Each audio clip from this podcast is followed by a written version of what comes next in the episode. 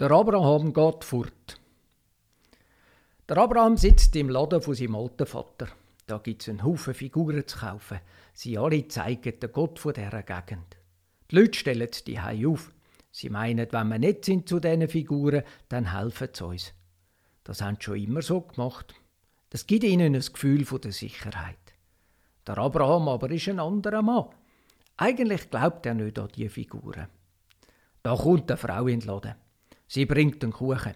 Den habe ich selber gemacht, sagt sie. Stellen vor das schönste Gottesbild, wo du im Laden hast. Wo sie fort ist, wird der Abraham verrückt. Er will nicht sein ganzes Leben in dem Laden hocken. Er nimmt einen Stock und haut die Figuren kurz und klein. Wo er so zwischen den Scherben hockt, kommt der Vater zurück.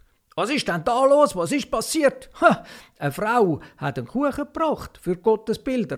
Da haben sie angefangen zu streiten miteinander und sich gegenseitig zusammenschlagen. Nur das eine da ist noch heil. Also, los mal, sagt der Vater, Gottes Bilder könnt das doch nicht machen. Siehst, sagt der Abraham, du glaubst es ja selber nicht. Ich mache auf alle Fälle nicht mehr mit.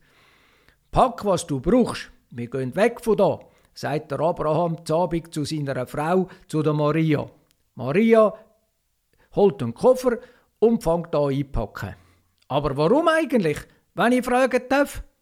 Ich glaube, es gibt irgendwo ein Land, wo man auf andere Art mit Gott kann leben als da. Das Land wo ich suchen. Ha, das ist ja wieder eine schöne Geschichte, murrt Maria. Du hast wieder eine Idee und ich soll brav einpacken und einfach mitkommen.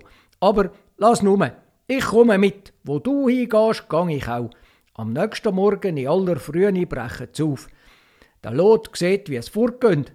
Er fragt, kann ich auch mit? Ich habe schon immer ganz neu anfangen. Klar, sagt der Abraham, komm. In dieser Geschichte hat es einen Fehler.